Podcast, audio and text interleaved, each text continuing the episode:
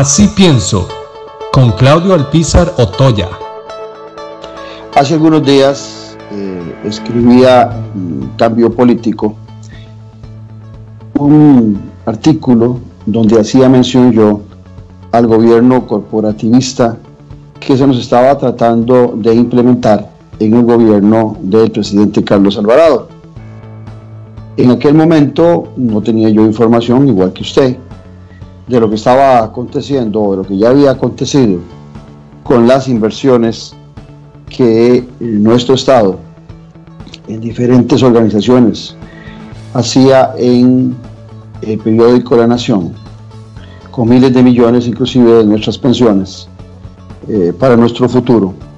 invertidas en este medio. Tampoco sabíamos del tema del tren eléctrico, el desvío y demás, que se pretendía para eh, facilitarle, para beneficiar a algunos empresarios también eh, una inversión del Estado para el beneficio de sus inversiones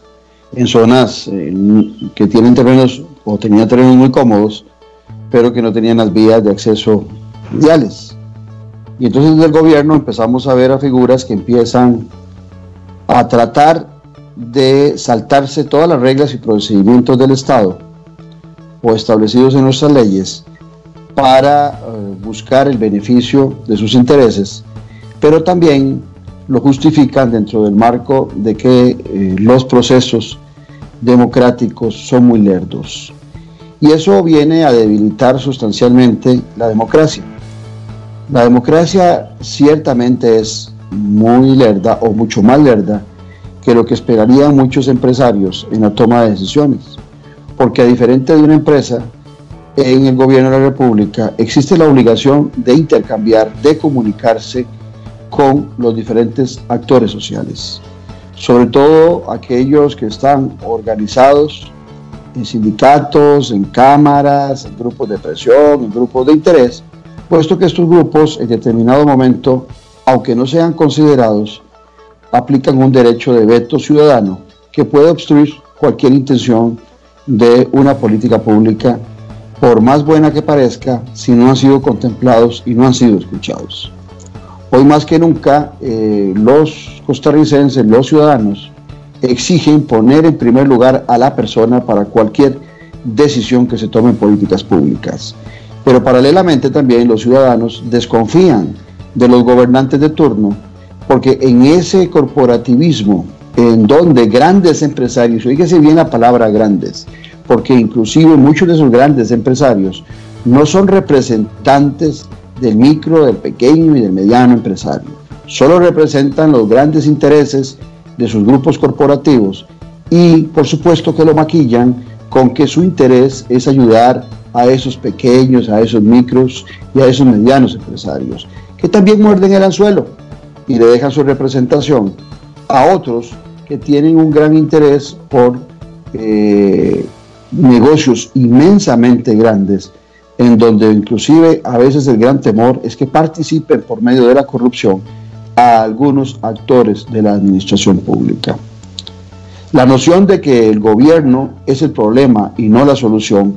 o también la noción de que el problema es la política y no la solución, es una visión errada que nos han querido vender. Para empezar, la política es la disciplina que nos puede poner de acuerdo teniendo grandes divergencias. Es el instrumento más valioso que tiene la democracia para ser efectiva. Sin embargo, es claro que también algunos han prostituido a la política, la han politiqueado y entonces el ciudadano pierde credibilidad y pierde acceso a las fuentes de poder. Pero también el gobierno, cuando ha sido beneficiente, ha justificado de alguna manera en su administración pública, no siendo pronta ni cumplida sus acciones, ha justificado de alguna manera que también algunos que constantemente tratan de deteriorar y de achicar el, brazo del Estado se abriguen en esa ineficiencia para evitar que el Estado participe. Pero al final de cuentas nos damos, eh, nos damos cuentas, perdón la redundancia, de que muchos de los que más critican al Estado son los que más se benefician de ellos. Muchos que critican el tamaño del Estado son farmacéuticas que hacen grandes negocios con la Caja Costarricense de Seguro Social. Muchas empresas constructoras en nuestro país que critican tanto la burocracia del Estado son las que cobran sumas extraordinarias y entregan malos trabajos a nuestra administración pública. Y muchas de las instituciones de comunicación